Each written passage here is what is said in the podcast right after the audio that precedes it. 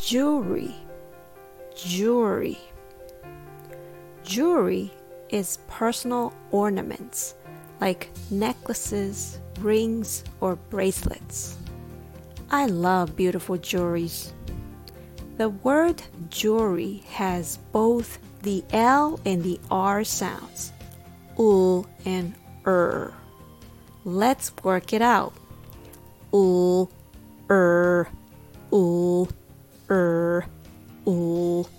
er. Good. Now we're ready to say the whole word.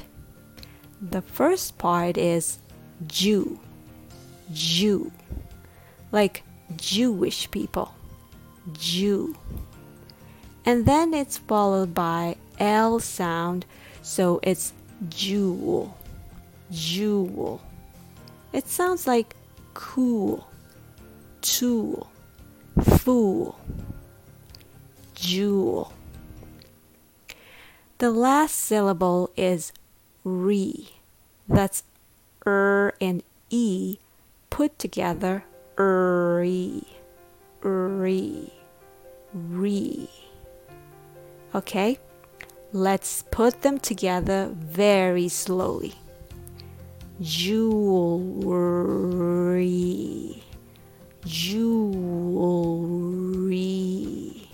jewelry.